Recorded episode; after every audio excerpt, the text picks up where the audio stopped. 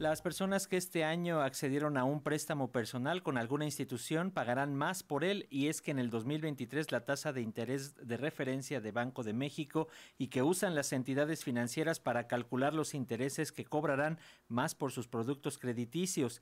El incremento en las tasas de interés de referencia que realiza el Banjico tiene la finalidad de contener la inflación que se encuentra en los niveles más altos de los últimos 22 años y que a la primera quincena de diciembre cerró en 7 77%.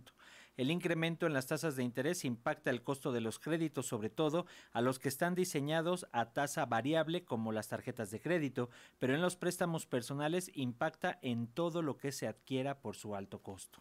Vamos a analizar el tema tan sensible económico, lo que, son las perspectivas, lo que está ocurriendo al cierre de año y le agradecemos al doctor César Armando Salazar, él es académico e investigador en el Centro de Investigaciones Económicas de la UNAM, que nos tome la llamada. ¿Cómo estás, doctor? Bienvenido, buen día. Hola, ¿qué tal? Buenos días. Gracias. Pues el tema inflacionario en nuestro país sin duda es uno de los que más preocupa a la ciudadanía, pues nuestros ingresos se reducen debido al incremento de precios. Doctor, ¿qué nos dices sobre estos efectos inflacionarios?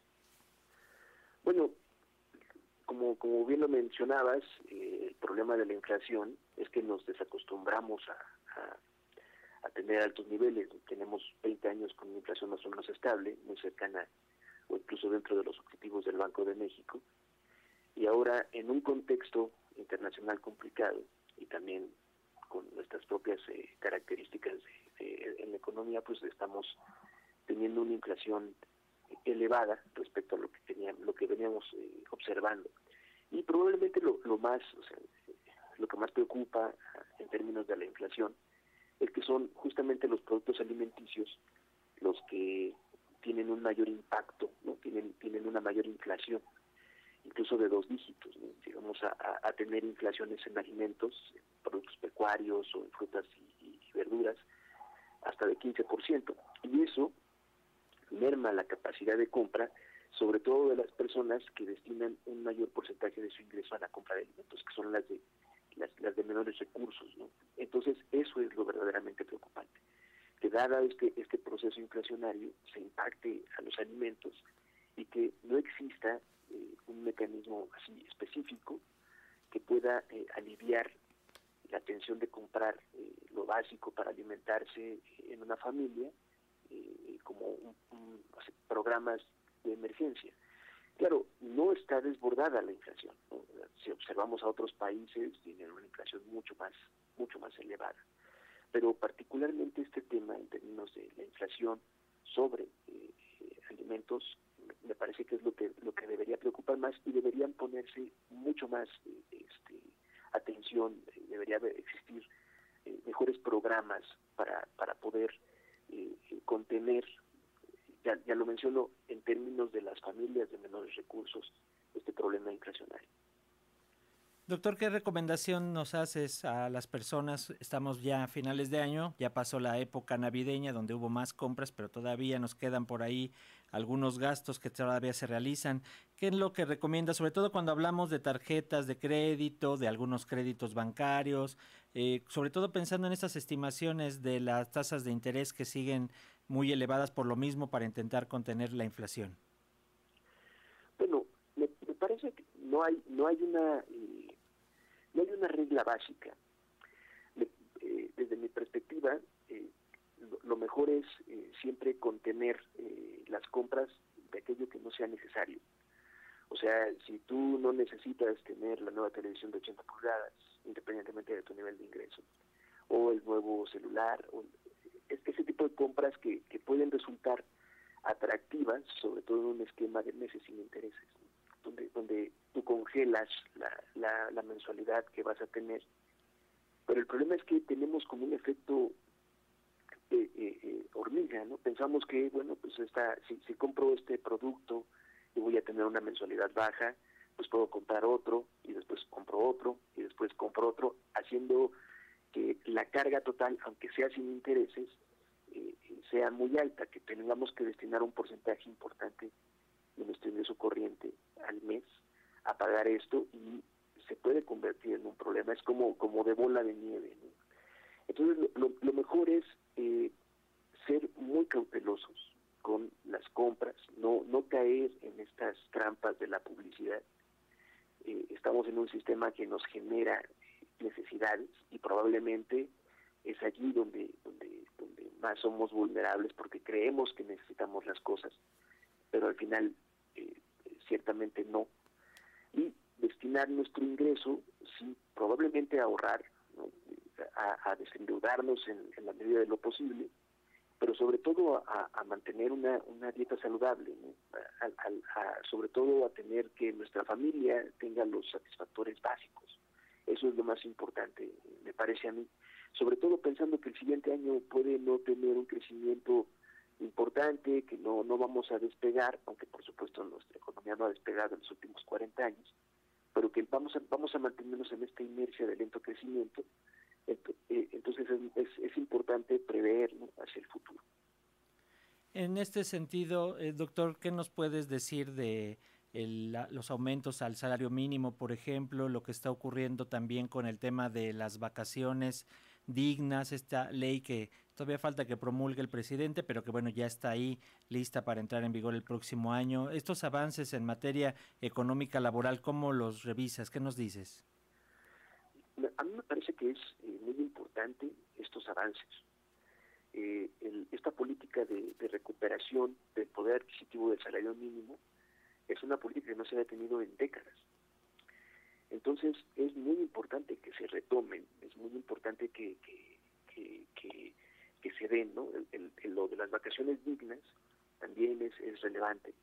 Eh, como se ha indicado, México es de los países, eh, ya no solo de la OCDE, sino de, incluso con otros, otros eh, grupos de comparación, en donde el trabajador tiene menores días de descanso.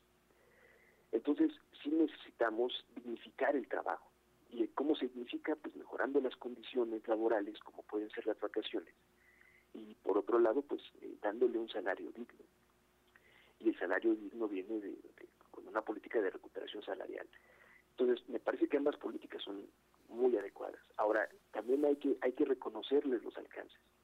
O sea, hay que hay que hay que observar que, que sí es muy importante, pero que se necesita aún mucho más, ¿no? Que es un buen inicio, pero no no es el fin de, una política de, dignificar el trabajo, sino que tenemos que seguir avanzando. No sé a qué velocidad, probablemente por las condiciones económicas no podamos hacerlo a una mayor velocidad, pero sí reconocer que falta mucho trecho, porque al final de cuentas, ¿quiénes son los que están obligados a, a, digamos, a indicar estos incrementos al salario mínimo o eh, eh, los días de vacaciones, los 12 días obligatorios de vacaciones? Pues los que son trabajadores formales, los que están al amparo de la Ley Federal de Trabajo.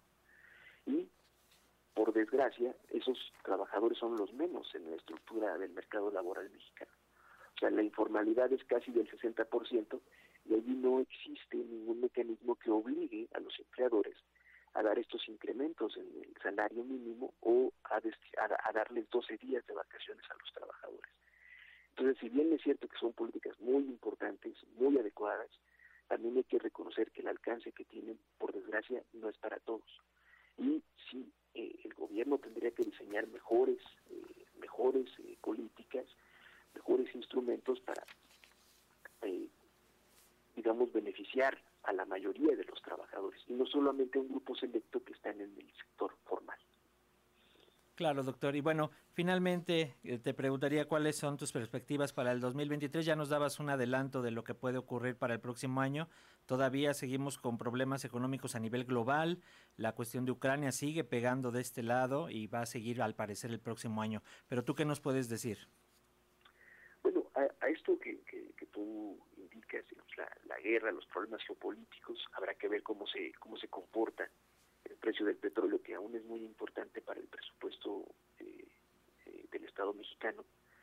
También en los incrementos en la tasa de interés, eh, la tasa de interés es muy, es muy elevada, y aunque hay cierta, digamos, controversia respecto a los, a los impactos que tiene, y sobre todo con el, en el tiempo, o sea, cuánto tiempo se tarda la política monetaria en ejercer un impacto sobre la, la economía real, lo que es un hecho es que las, las finanzas públicas se presionan porque tienen que pagar una mayor cantidad de intereses por los bonos que, que, emiten. Y eso es un impacto de corto plazo. Entonces, sí parece un año eh, 2023, que además tiene la, sombra, ¿no? Eh, la, ¿qué, va, ¿qué va a ocurrir con la economía de Estados Unidos? Hay una, hay una eh, digamos, un gran número de, analistas, de expertos, que indican que habrá recesión, si no una recesión profunda, una recesión eh, moderada en Estados Unidos impacta incluso sobre, sobre la economía mexicana de forma importante. Entonces, hay, hay varios, varias aristas de análisis sobre cómo podría ser el desempeño para el siguiente año y ya existen estimaciones de que el, crecimiento estará por debajo de la media de los últimos 40 años, que es 2%. Por supuesto no podemos saber, o sea, hay, hay que esperar, eh, los pronósticos se ajustan respecto a cómo van ocurriendo las cosas, pero por desgracia no podemos adelantar que exista un año que sea un año este, de dinamismo económico, más bien al contrario, más bien eh, dadas estos factores, el crecimiento en Estados Unidos, las tasas de interés, los problemas geopolíticos internacionales, pues, eh, digamos en cierto sentido esta, esta continua eh, debilidad del mercado interno, pues sí nos llevan a no ser tan optimistas respecto al, futuro. ¿no?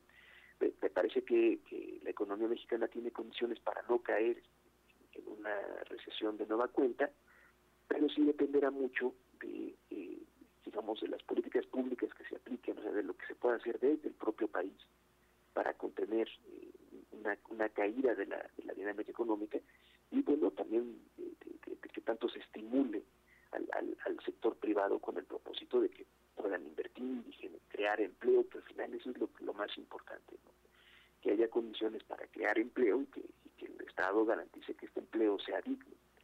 De lo contrario, bueno, pues lo que tendremos será siempre lo que hemos tenido en los últimos 40 años, que es eh, un crecimiento que beneficia a, un grupo muy específico, mientras que el resto de la población, pues apenas eh, puede puede eh, ir viviendo, no sobreviviendo en esta en esta dinámica económica que pues, nos da condiciones muy precarizadas. Doctor César Armando Salazar, académico e investigador en el Centro de Investigaciones Económicas de la UNAM. Siempre es un gusto platicar contigo y nos estaremos escuchando próximamente. Un abrazo, hasta pronto. Un abrazo, excelente año para todos y, muchas gracias. Igual para ti, doctor. Gracias.